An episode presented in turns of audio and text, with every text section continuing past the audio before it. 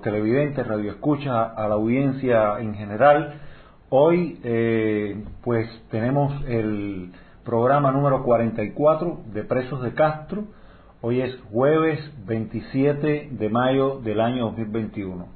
Es un programa que están viendo pregrabado, debido a que, bueno, como muchos pudieron comprobar que se conectaron el miércoles, el martes pasado, pues sencillamente ya mm, estamos casi convencidos de que los aparatos de la seguridad del Estado que tienen que ver con el texto y demás, pues nos están haciendo imposible la conexión a través de la plataforma StreamYard para poder mm, llevar a cabo los programas en vivo con ustedes y que desde allí, desde esa plataforma, podamos lanzarle las imágenes y demás.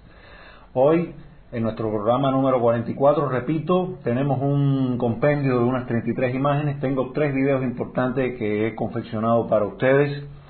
Les adelanto, los videos son una breve entrevista con algunas imágenes insertadas sobre la expresa política recién excarcelada Melqui Faure Echavarría y dos videos eh, relacionados con el rapero cubano joven Denis Solís. Voy a hablar al final también sobre dos de las seis personas que están secuestradas, detenidas, ya casi en proceso de encarcelación, de los que se conocen como participantes de los sucesos del 30 de abril, tratando de ir a ver, eh, de solidarizarse con la huelga de hambre que estaba llevando en su sexto día Luis Manuel Otero Alcántara, en eh, los detenidos en la calle de Obispo. Me voy a referir esta vez en este, en este programa a dos personas, iremos tocando dos personas en cada programa más adelante. Hoy será Inti Soto Romero y esta muchacha periodista independiente, Mari Carla Ares. Entonces, bueno, sin más, vamos a pasar inmediatamente a los sucesos que le tengo para relatarle sobre la realidad dentro de la isla. Tenemos aquí a la activista Anay Penalba, ella pertenece al movimiento de opositores por una nueva república que tiene a su hijo de 17 años, Jeffrey, que ya hoy cumple, en la foto van a ver que mm, dice que tiene 96 días sin su medicamento tioridacina, estamos hablando entonces de tres meses con nueve días, se pueden imaginar este muchacho que necesita ese medicamento, él tiene un retraso mental leve, ligero, pues cuando no le falta este medicamento él puede comenzar a ponerse agresivo, pierde el sueño, pierde el apetito, etcétera. Su madre, Ana Penalba, tiene un miedo mm, tremendo. Yo llamo a cada rato para interesarme por si ha podido conseguir algo, para nada. Las personas que estén viendo este programa, que pueden comunicar, mm, bueno, tanto conmigo como con ella si la conocen, la pueden buscar también en las redes mm, sociales, ojalá suceda, que tengan alguna reserva que le puedan pasar a ella y que la solidaridad entre individuos dentro de Cuba esta vez funcione. Les dije que en este programa íbamos a tener una de cal y una de arena, entonces bueno, nos place dar la estupenda noticia de la excarcelación de otro de los presos políticos que desde Estado se ha demostrado darle una máxima visibilidad. Lo conocimos además directamente y un muchacho mm, tremendamente simpático Yacer Rivero Boni, aquí vemos un screenshot de la publicación que lanzó su madre en cuanto se enteró de lo sucedido. Y bueno, Jacqueline Boni, su madre, que además fue una tremenda dama de blanco, una tremenda luchadora, participó con nosotros en toda la campaña Todos Marchamos, ha sufrido represión, creo que hasta el último día incluso de su partida hacia el exilio, ella ha estado en los Estados Unidos. Y bueno, Jacqueline Boni dice, gracias a Diosito, a todos los hermanos que han alzado sus voces y apoyo ha sido liberado mi hijo Yacer Rivero Boni, preso político, hoy 24 de mayo a las 9 de la mañana. Gracias, Diosito, gracias. Todos los presos políticos e inocentes deben ser liberados, no más presos políticos, no más. Aquí, bueno, pues acompañamos esta publicación con otra de las fotos que ella publicó en su red social en Facebook. Trataremos que más adelante Yacer Rivero Boni esté con nosotros dando una entrevista muy particular sobre distintos temas relacionados con estar preso, con su actitud, con las perspectivas que tiene más adelante en el futuro, etcétera.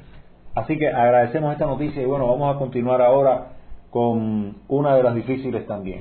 Aquí les muestro la imagen de Kessel Rodríguez Rodríguez, un activista, estuvo relacionado con las marchas de Todos Marchamos, con pedir por una amnistía general para los presos políticos, por demostrarle más bien a la administración Obama que en Cuba las cosas se igual, que el totalitarismo era absoluto, casi valga la redundancia, ¿no? como todo totalitarismo, y mm, es él, no lo pudieron doblegar, pusimos toda la visibilidad posible en aquel momento, él comienza una huelga de hambre, la gana, lo liberan y al mes y tanto lo vuelven a introducir en la prisión, pero esta vez le habían desempolvado una causa común que él tenía hacía mucho tiempo, que estaba olvidada y que ya incluso le había salido con aquello cumplido. Bueno, se la desempolvan y lo introducen. Por eso es que nos ha sido casi imposible lograr que se le dé a Kessel Rodríguez Rodríguez el estatus de preso político, aunque nosotros lo, lo consideramos así. Y bueno, su esposa, Juana Mari, me comunica hace dos días que ellos viven en un barrio tremendamente humilde, en unas condiciones casi infrahumanas, y bueno, vemos aquí la imagen, se le fue, fíjense, sin ciclón ni nada, el techo de la casa. Parte de las paredes también no han podido sostenerse. Imagínense, una vivienda de madera hecho, hecho más bien con retazos, con pocos recursos. Incluso creo que en muchos de estos casos, bueno, es lo que se conoce en Cuba como los llega y pon, ¿no? Una especie de chozas, de, de, de bohíos muy precarios por suerte, cuando esto sucedió, no, había nadie, ella vive con sus dos hijas, una muy chiquita que tendrá 6 años, la otra todavía menor de edad, podrá tener 15 años, algo así, y bueno, su madre que no está en la foto, que les presento ahora, porque en ese momento había salido a, a buscar algo. También cualquier persona que quiera solidarizarse, lo mismo poniéndole una recarga, mandándole algo de dinero, lo que sea, señores, creo que en este momento es vital para esta familia. Juana, la esposa de Kessel, me decía, Claudio, hoy llama a Kessel y me dice, yo no le voy a decir nada a Kessel cuando, cuando llame. Él no va a resolver nada, al contrario, eh, tanto en las cárceles de máxima severidad como en los campamentos de mínima severidad hay COVID, como más adelante mm, podremos ir viendo también con noticias que tengo. Y sencillamente eh, una noticia como esta golpea el sistema inmunológico de los presos y puede ser un problema más a sumar en vez de eliminar. Entonces, rápido, ya hemos pasado la cárcel grande, que es toda Cuba, y quiero ponerles un momentico entonces un artículo de el periodista y abogado cubano recién, o hace un tiempo ya, quizás hace un año y algo, que fue excarcelado también, preso político, por solamente intentar cubrir un juicio a un matrimonio de pastores evangélicos cuyo único delito había sido dejar de enviar a los hijos a la escuela comunista para que no fueran adoctrinados. Bueno, pues el escritor de este artículo del que vamos a comentar ahora en Cubanet, Roberto Jesús Quiñones Hace, terminó siendo golpeado cuando se dirigía al juicio y estuvo un año eh, en las prisiones de Guantánamo. Entonces él hace un artículo sobre las violaciones a las reglas Mandela, que ya hemos hablado en, este programa sobre esas reglas, cuando las firma Cuba, en qué año aparecen, etcétera, y él se refiere únicamente, digamos, a cómo se violan estas reglas, que son 120, en la cárcel de Guantánamo, pero podemos decir, sin temor a equivocarnos, que sencillamente se violan nosotros, no solo en la cárcel de Guantánamo, sino en todas las cárceles de Cuba. Y dice, el artículo se titula Las violaciones de las reglas Mandela en la prisión de Guantánamo, parte 1. En cuanto a la gestión de los expedientes de los reclusos, regulado por las reglas 6, 7, 8, 9 y 10 de las reglas Mandela, no existe la práctica de dejar constancia en ellos de los malos tratos, golpizas y violaciones de sus derechos. Tampoco se archivan sus quejas y peticiones. Se pueden imaginar el desamparo legal, el desamparo del historial de uno en una prisión, que si uno como preso no es absolutamente responsable de ir dejando constancia en una libreta, en hoja, dejando de diciendo a su familia que todo lo que ellos comenten por teléfono, que lo tengan por escrito, en una especie de, diario, pues eso se pierde, no se registra, ¿no? Horrible que pase eso.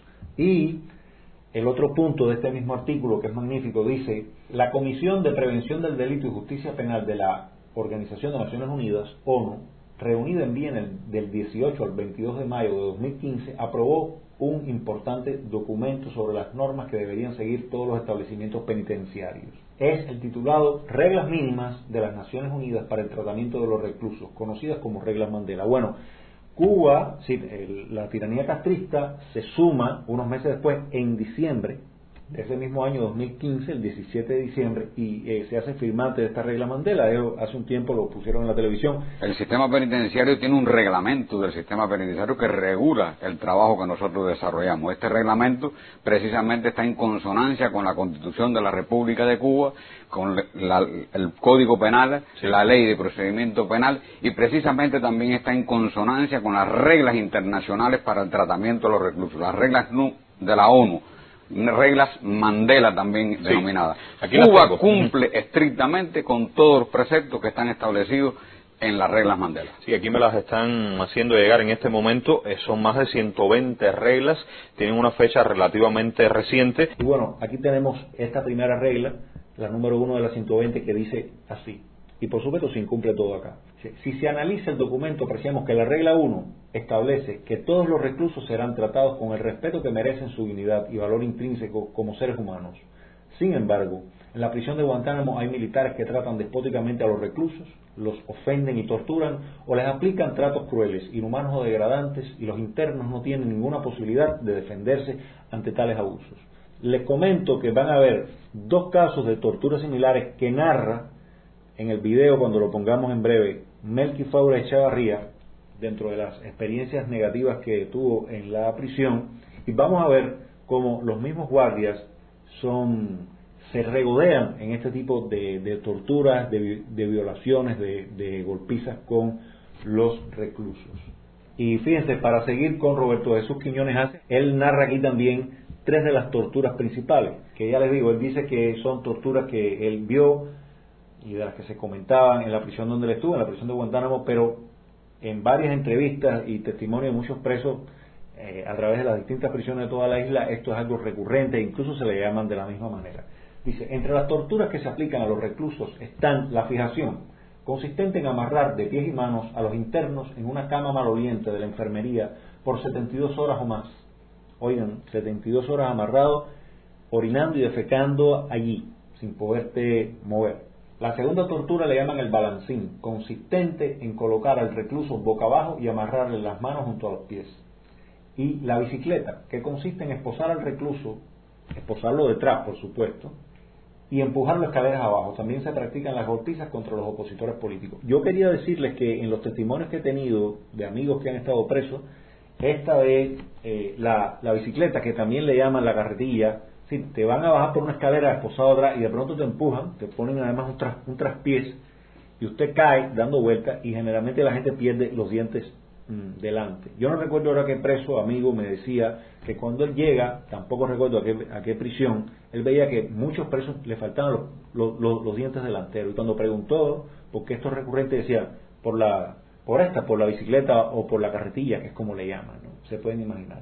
Entonces, bueno, ya que hemos visto distintas huelgas de hambre también en estos días o en estos meses últimos, aquí otra de los puntos que pone Roberto Jesús Quiñones Asis. Dice, a quienes se declaran en huelga de hambre les colocan comida delante de las celdas para que cedan o les prometen acceder a sus peticiones. Cuando el recluso suspende la huelga es castigado con la suspensión de vistas, llamadas telefónicas o con la prohibición de progresar en el régimen penitenciario las autoridades nunca cumplen lo prometido contando con la complicidad de la Fiscalía. Otro trato cruel consiste en trasladar a los reclusos a prisiones situadas a cientos de kilómetros de distancia de sus domicilios, obstaculizando las visitas de los familiares y grabándolas económicamente. Y bueno, para terminar, la regla 2, la primera se viola completamente, que además son generales, importantes, que son directrices dentro de todo esto. Vamos a la 2 para terminar ya con este estupendo artículo que no está completo, yo lo iré desarrollando en los próximos programas porque él hace una radiografía especial de otras violaciones más adelante. La regla 2 establece que estas normas deben ser aplicadas imparcialmente. Sin embargo, en la prisión de Guantánamo se diferencia a los presos comunes de los políticos, aunque se les obliga a convivir juntos para mantener vigilados a los segundos. Los presos políticos son discriminados y aunque mantengan buena conducta no siempre progresan al régimen de mínima severidad u obtienen la libertad condicional, pues la concesión de esos beneficios está supeditada a la condición de que renuncie a sus ideales. Esta discriminación política es la misma que se aplica en la sociedad cubana en cuanto al acceso al trabajo, a puestos de dirección o mejor remunerados, así como a posiciones sociales que, para ser ocupadas, exigen sumisión absoluta a los comunistas.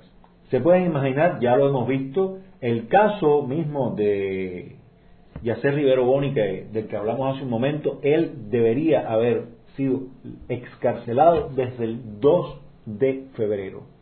Así que lleva 2 de marzo, 2 de abril, 2 de mayo, 3 meses y 22 días, casi 4 meses, de retraso en la excarcelación. Y muchísimos presos siempre han planteado de que por las reglas, el mismo código penal, etcétera, lo que le dicen sus abogados, la mínima severidad que donde pasas de un lugar con un tremendo control y unas condiciones horribles, ¿no? como son las prisiones de máxima severidad, hacia un campamento, se supone que ese preso político le toque en determinado momento y sencillamente se lo atrasan o nunca llega y cumple la sanción completa en el peor de los lugares. Eso pasa de manera continua. Entonces, vamos a ir al video de la ex prisionera política, también excarcelada recientemente, Melky Faure.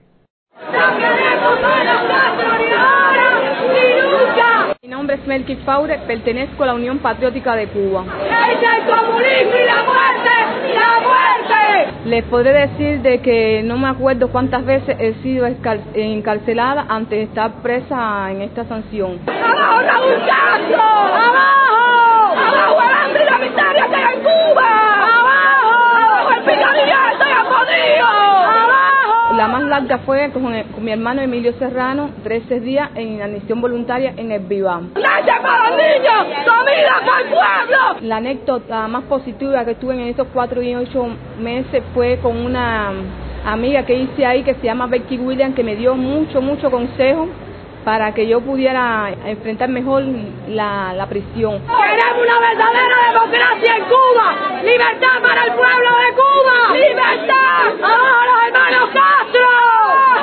Y la más negativa fue en la celda cuando estuve nueve meses y 23 días, ver como la segunda de la unidad eh, esposaba a una muchacha a la litera y como ella misma se quitaba la media de los zapatos y se la metía en la boca. ¡Abajo la dictadura! ¡Abajo el hambre! Y otra que también me impactó, una niña de 18 años que se que se encontraba protestando por lo que estaba detenida y la esposaron a la litera como si fuera Jesucristo, la primera de la unidad liurubina. ¡Libertad y democracia para el pueblo de Cuba! ¡Viva la libertad! Eh, le diré de que no tengo dispositivo ni celular en estos momentos. ¡No más hambre! ¡No más miseria! ¡Respeto para el pueblo! Mi familia la pasó horrorosamente en estos cuatro años y ocho meses que estuve detenida. ¡A la oposición! ¡Respeto! Porque yo era el holcón de mis hijos. Yo era todo para ellos. Y al, al yo no estar, la pasaron muy mal. ¡Queremos un cambio! ¡Aumenten los salarios! ¡Aumenten los salarios! ¡Vivienda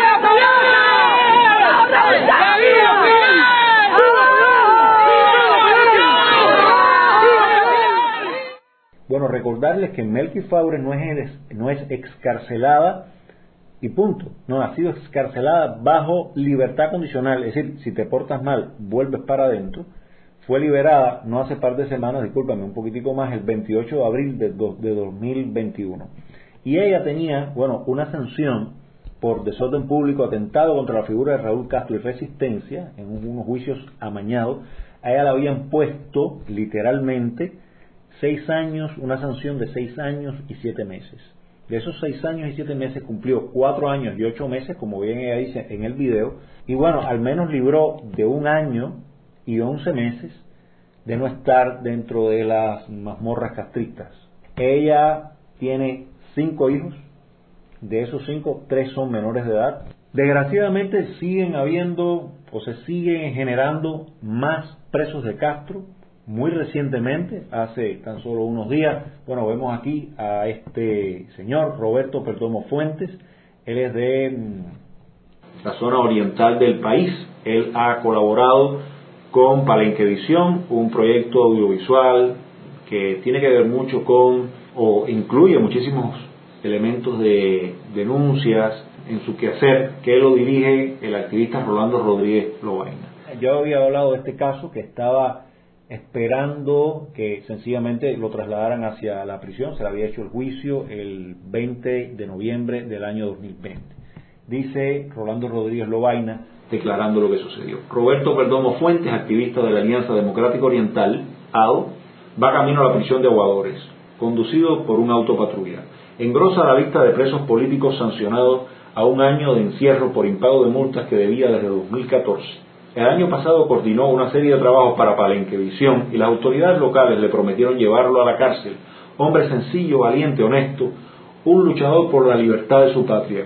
Ahí va tras la reja su cuerpo, se despidió firme de sus cercanos, sin miramientos y sin el temor de lo que pueda pasar mañana. Su mensaje, jóvenes, levántense y reclamen sus derechos. Tiene razón, no habrá patria sin sacrificio ni responsabilidad. Nosotros hemos presentado, cuando hablamos de este caso, esta foto que se la repito ahora, foto ficha, y bueno, no quería dejar de recordar que Roberto Perdomo va a la cárcel porque bueno, él desde 2014 salían desde el oriente del país, Santiago de Cuba, a marchar, a tratar de contactar, de ir al mismo lugar donde salían las damas de blanco de aquel lugar, que generalmente era de El Cobre, en Santiago de Cuba, de Cuba, y en ese camino, en la carretera, los estaba esperando la policía con agentes de la seguridad del Estado, le daban tremendas golpizas, después lo llevaban a la unidad mm, policial más cercana y le ponían multa. A él, desde ese entonces, bueno, ha recibido seis multas, dos multas de tres mil pesos cada una, que hacen seis mil, dos multas de dos mil pesos cada una, que hacen diez mil, y dos multas de 30 pesos cada una, que hacen un total de cien mil sesenta pesos. Y entonces, bueno, está sentenciado un año su esposa tiene una niña, tiene una niña de nueve meses y su esposa, si mal no recuerdo, estaba con COVID cuando él recluía en uno de estos mm, lugares de, de la salud castrista y bueno, él partió solo hacia la cárcel. Se puede imaginar esta situación. Bueno, ya dentro de la cárcel tenemos aquí caso de nuestro amigo Ernesto Borges. Aquí, bueno, les presento una foto con su padre, con Raúl Borges Ernesto Borges, como, bueno, si muchos no lo saben, porque son nuevos acá en el espacio, tiene 23 años preso por una tentativa de mm, espionaje. Él intentó hacer llegar información importante a funcionarios norteamericanos en Cuba sobre información de que habían 26 posibles espías cubanos ya listos para penetrar en suelo norteamericano ya él venía, él había estudiado en Rusia, él había de alguna manera vivido todo aquello de la perestroika, la gladnos, etcétera, sabía que el comunismo no funcionaba, trató de hacer aquello por su cuenta, no estaba afiliado a nadie, era un capitán de contrainteligencia en aquel momento, y bueno, primero pedían pena de muerte para él, luego le, le conmutan esa pena por una de 30 años, por los tribunales militares a los 10 años ya tenían que haberlo liberado, lleva 23 de forma ilegal y bueno, siempre se ha dicho que él es un caso especial que atiende directamente a Alejandro Castro Espín y Raúl Castro en su castigo personal al atrevimiento que tuvo. Una cosa importante, su padre mm, me logra llamar hoy, me dice que en el, él está en el combinado del este, pero no dentro de la prisión de máxima severidad. Él está junto a Denis Solís, como ven aquí, en un campamento que está en la periferia, de, pero dentro también de lo que se conoce como el combinado del este en un campamento llamado Zona Cero. Y bueno, me dice que el destacamento de Ernesto, que tiene un aproximado de 90 personas, todo el mundo dio negativo al, al coronavirus del Partido Comunista Chino, pero en los otros dos destacamentos, que en uno de ellos está el rapero cubano Denis Solís, del que vamos a hablar muchísimo hoy, pues hay varios casos. Así que bueno, Denis está en zona de riesgo eh, por estar en esos mm, destacamentos, se pueden imaginar.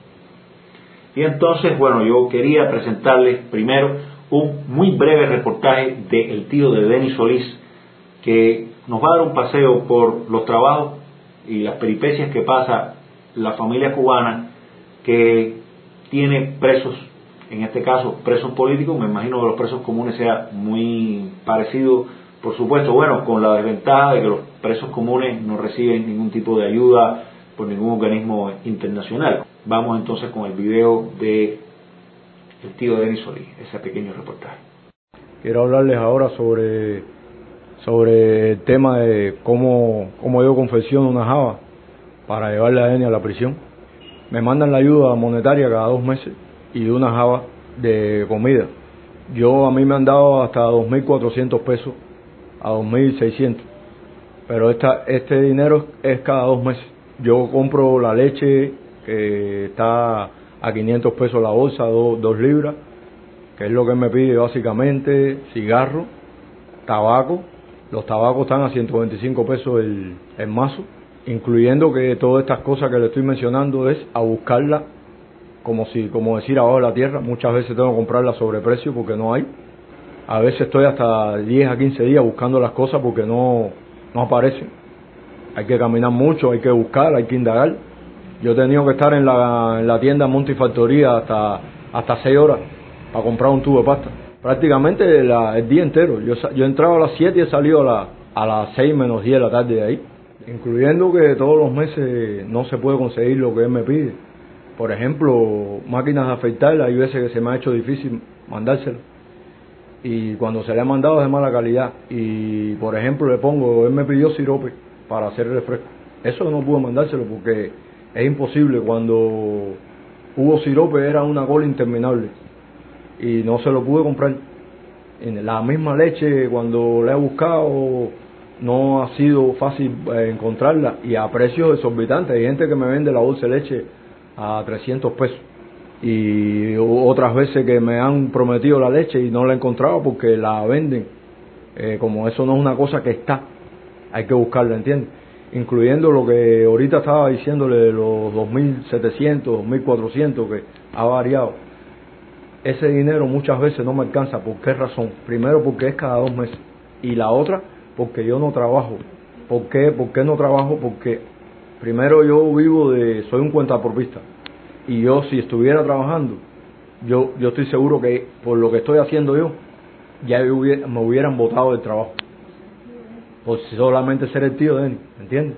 Y entonces yo estoy sin trabajar y pueden, pueden pensar en los trabajos que estoy pasando, porque ese dinero hasta a veces lo tengo que coger para cosas personales como sacar los mandados a la bodega, que no me alcanza el dinero, y así tengo que estar tratando de planificar el poco dinero que me entra.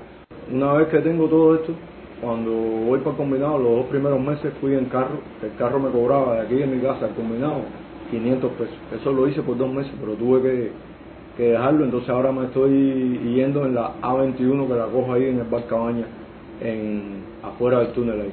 Desde que esto comenzó, en noviembre pasado, ya no había visita física por el COVID Así que es nada más que la, parte más difícil es hacer la, la, la java esta. Y les voy a decir a los familiares, los, los que tienen presos políticos en este país, que no se caen, que visualicen todo lo que le está pasando a su familia, que no tengan miedo, porque están en su derecho. ¿Entiendes? Porque si no, el preso que está ahí adentro sufre cuando la familia cae aquí afuera. Entonces no tengan miedo, hablen, hablen lo que tengan que hablar, siempre diciendo la verdad. No inventando ni, como decimos los cubanos, inflando siempre hablando la verdad. Eso, es, eso tiene mucho poder y se respeta. Quiero, no obstante, hacerles a ustedes rápido el cómputo de estos pequeños productos, si se les puede llamar así, que ha reunido el tío de Denis Solís. Por lo que me dijo que le habían costado todas las cosas, yo hice la cuenta. Y al total, las dos ruedas, las dos ruedas de cigarro, los dos mazos de tabaco, el kilogramo de chocolatín castrista, los dos paqueticos de Peggy, el rollo de papel higiénico, la pasta, el cepillo, los dos jabones, las 5 libras de azúcar, las 10 tabletas de maní, todo eso fueron 1.675 pesos cubanos. Y estamos hablando de que esa cantidad es para un mes. Se pueden imaginar. Para que quede todo, pero clarito, clarito, clarito de qué estamos hablando. Yo les quiero decir algo. El tío de Denis Solís es una especie de padre. Se hace cargo de Denis Solís desde los 12 años la madre de Denis Solís muere por una negligencia médica. Ella estaba embarazada cuando Denis Solís tenía 12 años, estaba embarazada de 4 meses, deshidratada, está luchando por su vida 16 días en una sala de terapia intensiva, finalmente no la pueden rescatar. Y bueno, eh, Denis queda entonces, va hacia La Habana Vieja y queda en manos de el tío, Vladimir González Kuhl y su esposa, se hace enfermero, estuvo trabajando en incluso en el Calixto García, donde él mismo está hoy recluido contra su voluntad Luis Manuel Otero Alcántara, eh, se da cuenta que por esa vía el salario no le da, él estudia inglés, un muchacho que sabe inglés, y ya comenzaba a dar los primeros pasos en la cuestión del reggae, la música rap, hip hop, etcétera, y mm, él comienza a alquilar un taxi para renta un taxi para él entonces llevar a las personas, ganarse el dinero con el sudor de su frente literalmente él logra ahorrar y finalmente llegó a la suma para comprarse su propio visitaxi. Y a los muy pocos meses de tener su propio visitaxi, pues Obama llega a Cuba y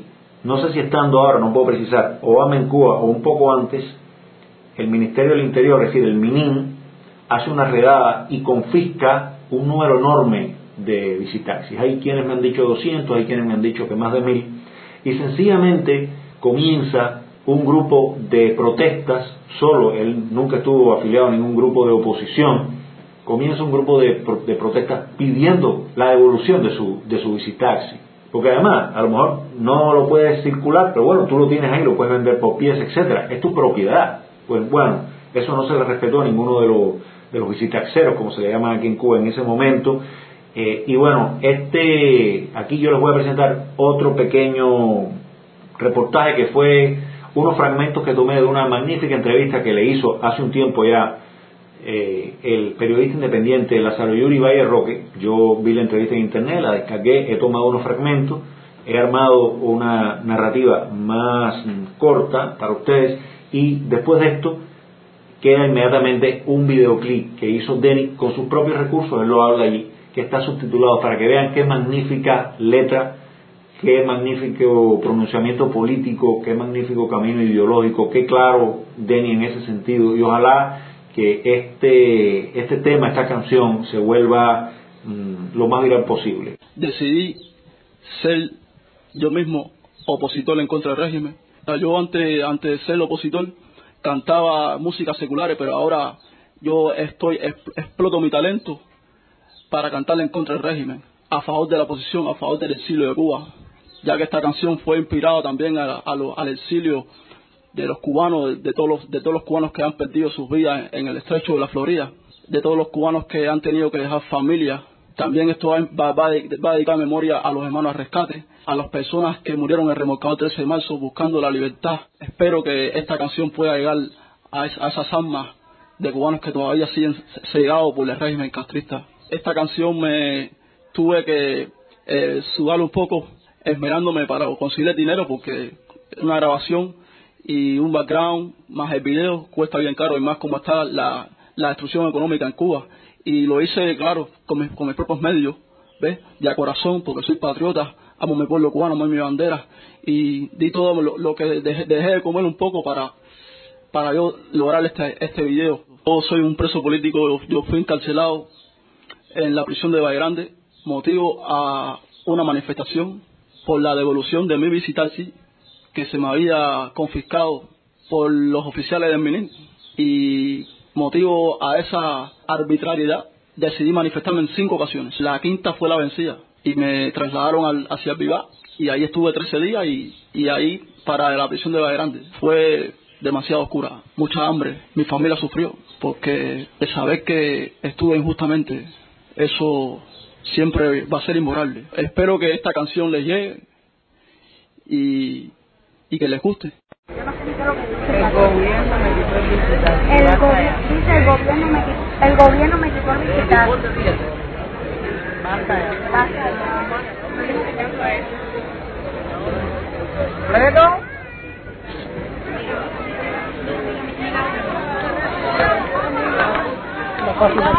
gobierno এনাদের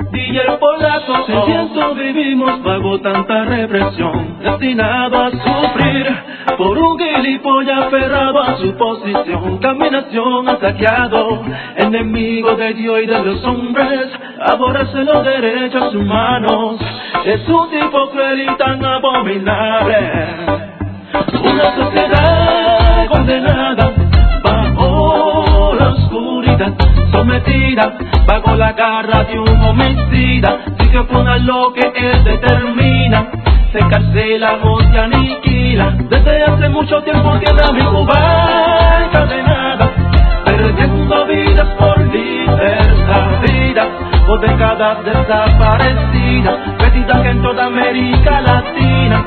Y en el estrecho de la Florida han sido tantas fechorías cometidas que tú has logrado con tu lunática dinastía. Le confesaste una fábrica metida hasta llegar a robar todo lo que el pueblo poseía. Obligaste a trabajo por estar en lo más y eso no se puede olvidar jamás, jamás. Por la muerte tú nunca vas a pagar tanta sangre derramada por rebeldía. Por un hueco de una aguja y se coló. Nunca fue deseado por mi pueblo. Miren ahora todo lo que resultó.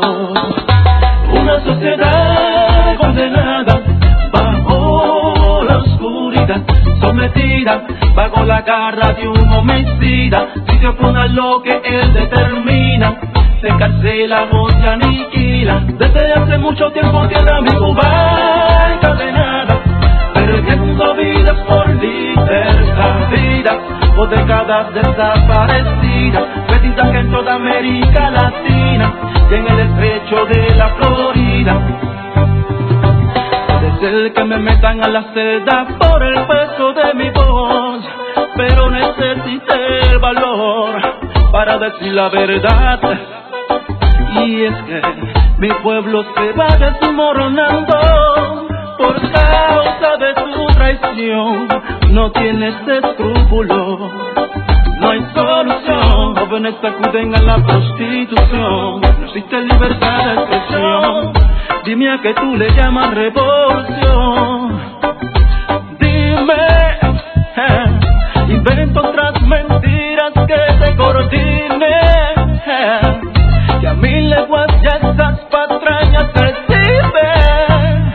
Así que hagamos que la libertad se aproxime. Y gritemos fuerte. Libertad, gritemos más fuerte. Libertad, que no se siente. Libertad. Pienso vivimos bajo tanta represión, destinado a sufrir por un gilipollas aferrado a su posición, caminación saqueado, enemigo de Dios y de los hombres, aborrece los derechos humanos, es un tipo cruel y tan abominable, una sociedad condenada bajo la oscuridad, sometida bajo la garra de un homicida, si se opone lo que él determina, se encarcela o se aniquila. Desde hace mucho tiempo a mi Cuba encadenada, perdiendo vidas por libertad, vidas por décadas desaparecidas, perdidas en toda América Latina y en el estrecho de la Florida. Una sociedad condenada sometida bajo la garra de un homicida, si se opone a lo que él determina, se encarcela o se aniquila. Desde hace mucho tiempo tiene a mi Cuba encadenada, perdiendo vidas por libertad, vidas por décadas desaparecidas, perdidas en toda América Latina en el estrecho de la Florida.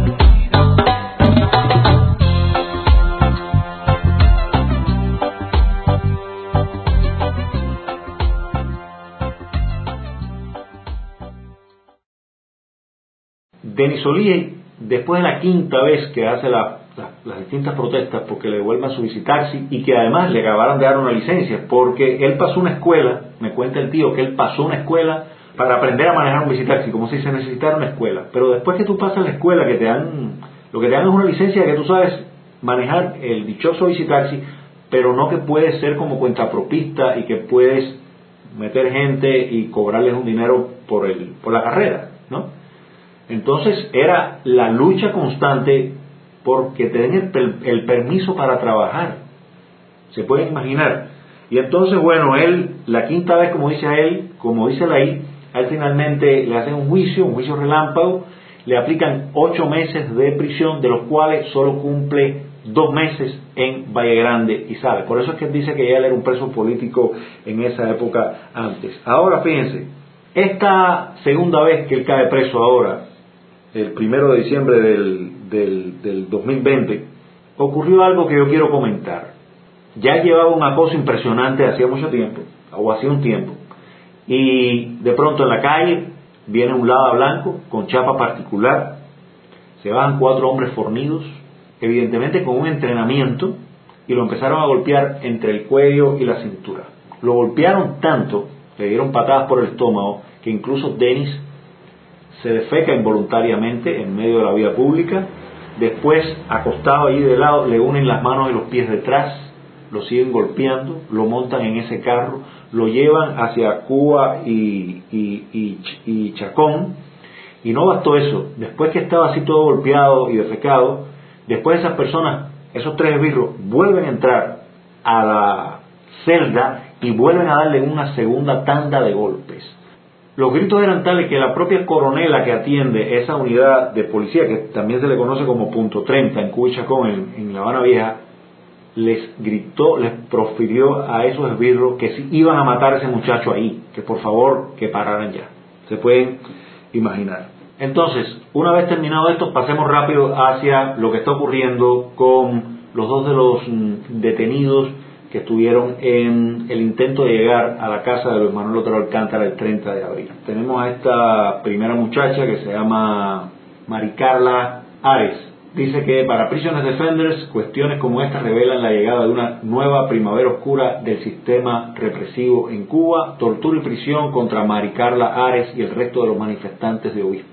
Ya sabemos que al menos estos seis los están procesando, que prácticamente se sabe que van a terminar en prisión con alguna condena, no sabemos si de meses o de algunos años, que según lo que tienen pensado generalmente estamos hablando de desorden público, de atentado, etcétera, pues las penas pueden estar entre tres meses a cinco años, algo así. Yo creo que muchos de estos muchachos jóvenes que evidentemente muestran un descontento tremendo con lo que sucede en nuestra patria, en este, en este suelo, pues jamás pensaron que la tiranía se iba a atrever a tanto. Yo les muestro aquí también un tuit con el texto de lo que lanzó en las redes Erika Guevara Rosa, que es la directora para las Américas de Amnistía Internacional. Dice mm, Erika Guevara, Maricarla Ares y otras personas periodistas, artistas y defensores de derechos humanos siguen en prisión o bajo estricta vigilancia en sus hogares en Cuba solo por el hecho de protestar y defender derechos. Exigimos su liberación y fin de la represión del gobierno de Miguel Díaz Canel. Publicó este martes en Twitter Erika Guevara Rosas. Yo les tengo que decir algo. Uno, por supuesto, que agradece este tipo de, tweets, pero para nada son suficientes. Me encantaría poder hablar con estos funcionarios internacionales y decirles que el castrismo sencillamente no oye ni coge ningún tipo de miedo por estos pronunciamientos. Realmente queda demostrado que primero los tweets, los documentos, los pronunciamientos públicos, etcétera, no están funcionando que se sigue engrosando la lista de presos de Castro.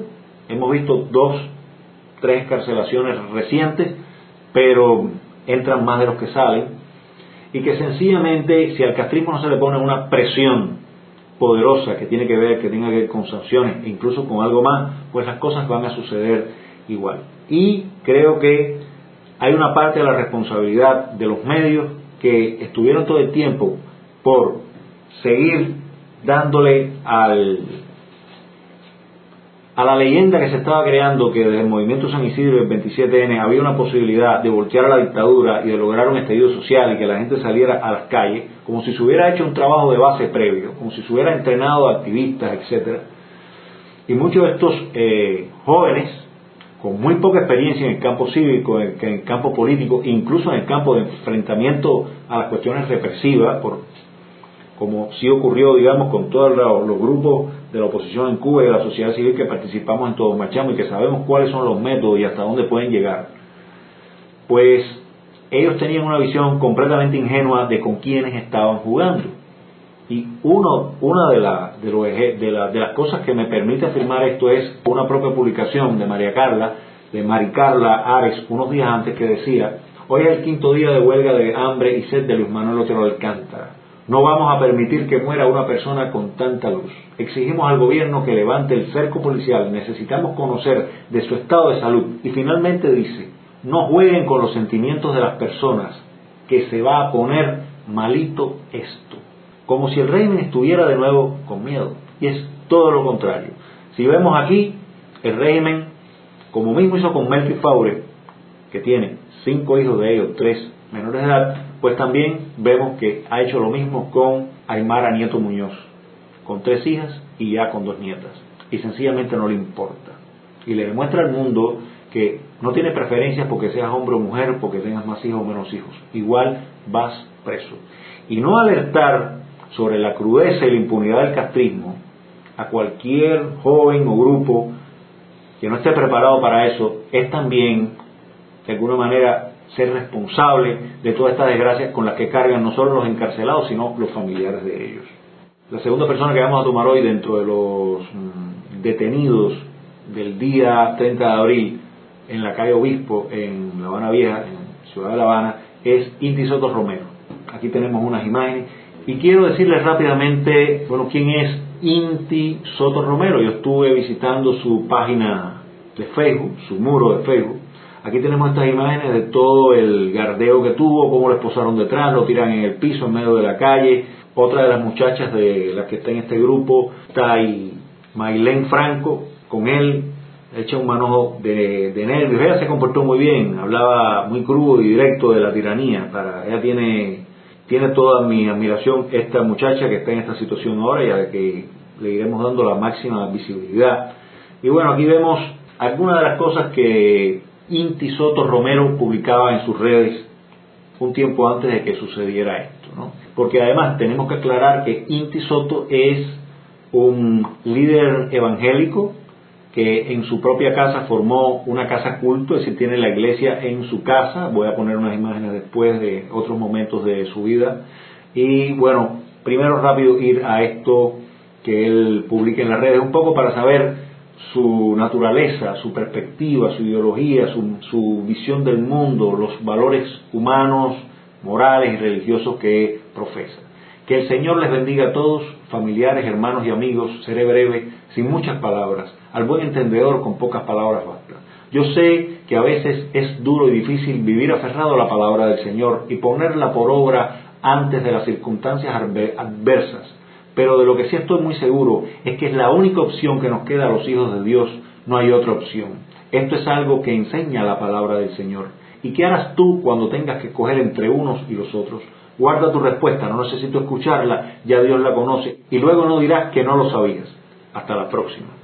Se pueden imaginar. Y creo que Inti Soto Romero fue también una de las personas, uno de los ciudadanos cubanos, uno de los individuos cubanos que debido a, mm, a la gran visibilidad, a la gran cobertura que tuvo todo el caso de San Isidro, 27N, etcétera, de verdad que creyó que había una posibilidad de voltear todo esto y de expresarse. Yo sé que los ciudadanos en Cuba, de todas las categorías sociales, de todos los alcances económicos, hay un desencanto. Pero al no tener una lectura, digamos, geopolítica de si hay apoyo internacional o no, etcétera, mucha gente siguió la narrativa de los medios de que la dictadura tiene miedo, la dictadura está débil, y hoy miran lo que están enfrentando. Vamos a ver otra de las cosas que Inti Romero publicó. Dice, ante todo lo siento por los que no piensen ahora mismo como yo. Son libres de tener su propio credo, ideal o filosofía y también para dejarme de seguir. Y no quiero que nadie os ofenda. No es mi objetivo y si ha sido así, les pido perdón de antemano. Pero que quede claro, yo prefiero gritar patria y vida y no más patria o muerte. Queremos democracia y libertad. Libertad para crecer, libertad para creer en Dios sin censuras, para poder abrir iglesias sin tener que pedir permisos a ningún gobierno, para alabar a Dios en cualquier parte, para abrir escuelas cristianas donde no se enseñan doctrinas anticristianas, donde no se enseñara jamás el culto a los hombres, y mucho menos a los muertos. Ya basta de vivir en la zozobra y el miedo a un grupo de hombres que nos han arrastrado al odio, la división, la miseria y la muerte. Yo grito patria y vida, que el Señor bendiga al pueblo de Cuba. Fíjense, encantado con esa cita, con esa declaración de principios, que de alguna manera está diciendo, aquí tiene que haber libertad religiosa, libertad de culto, libertad de conciencia, todas las libertades, si no aquí jamás va a haber prosperidad. Y si no hay eso, pues estamos en un medio absolutamente injusto, de acuerdo con Inti. Pero es evidente que la oposición no tiene la capacidad de llegar con su mensaje, con sus análisis, a, muchísimas personas en la, en, la, en la población. ¿Qué ocurre con esto? Pues sencillamente hay individuos que tienen una lectura incompleta de lo que está pasando, tienen un altísimo desencanto, una altísima molestia con lo que ocurre, y se lanzan contra esa maquinaria castrista que está ahora desarrollando esa segunda primavera negra, como bien casi todos los medios esta vez eh, coinciden y yo les doy la razón. Desde Estado de Salta hemos dicho, todavía no estamos preparados para mandar a sacar a la gente a la calle porque el costo va a ser enorme. Y cuando se hace todo este llamado a un estallido social desde fuera, no nos parece inmoral por gusto, ya que estamos viendo las consecuencias. Y bueno, quiero mostrarles algunas fotos que he tomado del muro de Facebook de Inti Soto Romero, que es además un líder de su congregación, de su comunidad. Y bueno, se pueden imaginar, un hombre decente, aquí está con su mujer, con su niña, adolescente, aquí más de cerca todavía, tremendo. Aquí una foto en la iglesia donde él, a la que él pertenecía antes, él ahora ya está en otra como ya les dije, en una iglesia en su casa. Y bueno, eh, es una persona que como ven aquí, esto es una foto de él en, en España, sí, que ha viajado, que ha conocido el mundo, que sabe exactamente lo que quiere y sabe que hay un mundo mejor, que hay un mundo posible, que existe una cosa real, tangible, que se llama democracia. Pero es una pena que la mayoría de las democracias, incluyendo Estados Unidos, tengan el tema de Cuba tan alejado, tan olvidado y realmente no haya prácticamente ningún tipo de apoyo a la oposición, a la sociedad civil, a los artistas y periodistas independientes en Cuba. Entonces, agradecer no obstante la carta, y la voy a leer rapidito, de los siete pastores evangélicos que se pronunciaron por estas detenciones y también pidiendo la escarcelación de los presos políticos. La leo rápido. Dice, al Estado cubano, con preocupación vimos la violenta y arbitraria detención contra un grupo de manifestantes pacíficos en el Boulevard de Obispo, La Habana, el día 30 de abril pasado. Entendemos que el individuo, en uso de las libertades naturales conferidas por Dios, refrendadas o no por la entidad humana que sea, puede manifestar su libertad de expresión en cualquier espacio.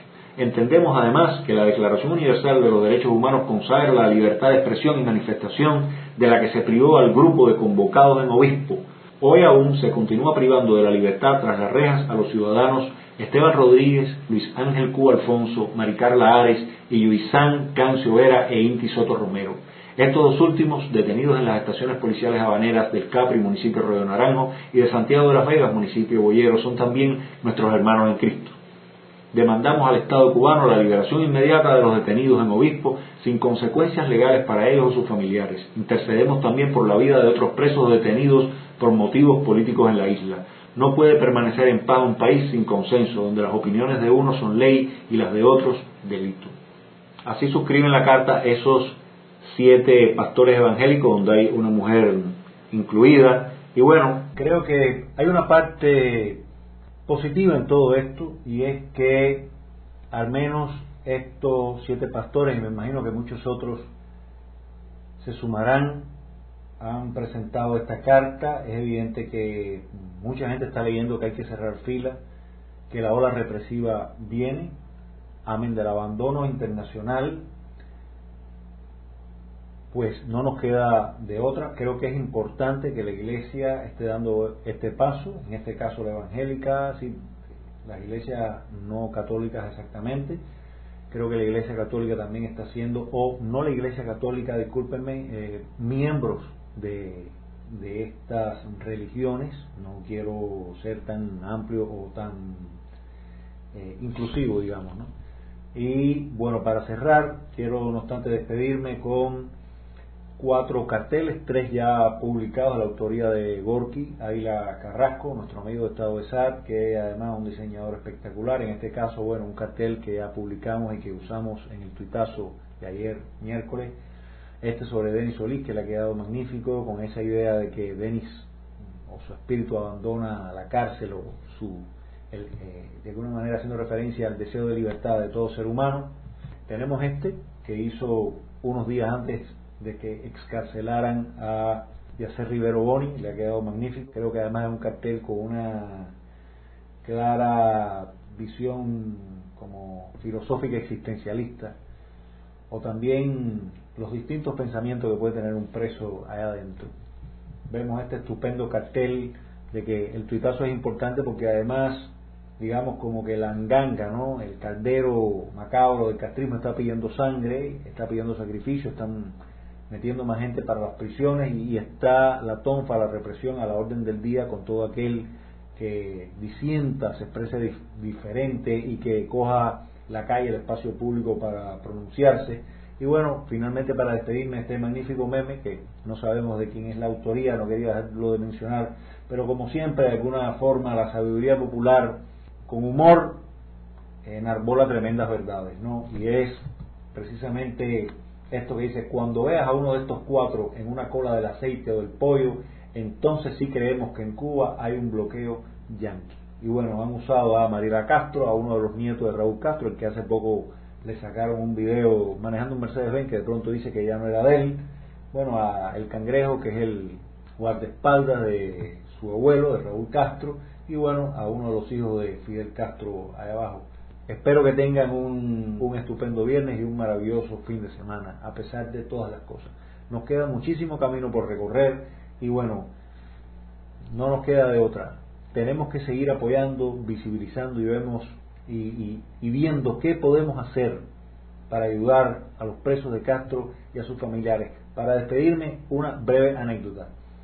Cuando vino aquí a verme el tío de Denis Solís, Vladimir, que yo vi la entrevista luego, que él decía que no había podido conseguir el sirope, como todo cubano sabe, esa especie de, como de concentrado de azúcar con algún saborizante que tú mezclas con agua y otro poco de azúcar y haces un refresco, ¿no? Pues él me dijo que no había podido conseguir eso. Y yo tenía en el refrigerador un pepino, es decir, un pomo de litro y algo, ¿no? Así como este. Un, bueno, lo que en Cuba llamamos un pepino de litro y algo, yo lo tenía, que no usaba ese mm, sirope, porque bueno, evidentemente en la casa grande tenemos un poco más de, de opciones, ¿no? Y sencillamente recordé que eso llevaba quizás tres meses en el refrigerador, lo saqué y se lo di. Así que cualquier cosa que usted tenga a mano, si conoce a los familiares de algún preso político que vive en su barrio, por favor, hágale llegar lo que sea cuchillas de afeitar, lo que tenga a mano, cualquier cosita, pues le alivia un poco la vida a los familiares que están tratando de reunir los distintos y, pocos y humildes elementos que, que pueden tener para hacerle llegar un preso. Incluso si no es un preso político el que usted conoce, algún familiar de un preso común, también es hora de aumentar la solidaridad. Si no nos comprometemos este país no va a cambiar. Y la libertad es compromiso, la, libertad es responsabilidad. Muy buenas noches, muchísimas gracias y nos vemos en un próximo programa que les digo de antemano, ya no voy a confiar más en las conexiones, ETEXA es el monopolio que rige el Ministerio del Interior y la seguridad del Estado, del Estado de la familia Castro y sencillamente a pregrabar los programas para irnos al seguro. Gracias, ayúdanos en la difusión de nuestros contenidos. Buenas noches.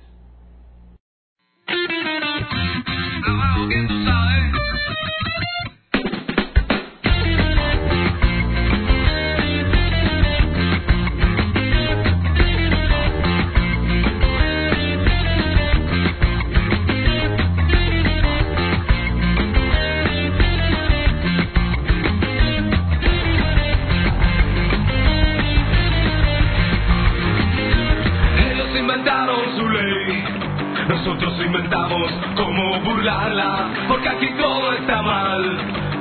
Y hay que gritar lo que pasa, para decir abajo Fidel, hay que decirlo con mañas.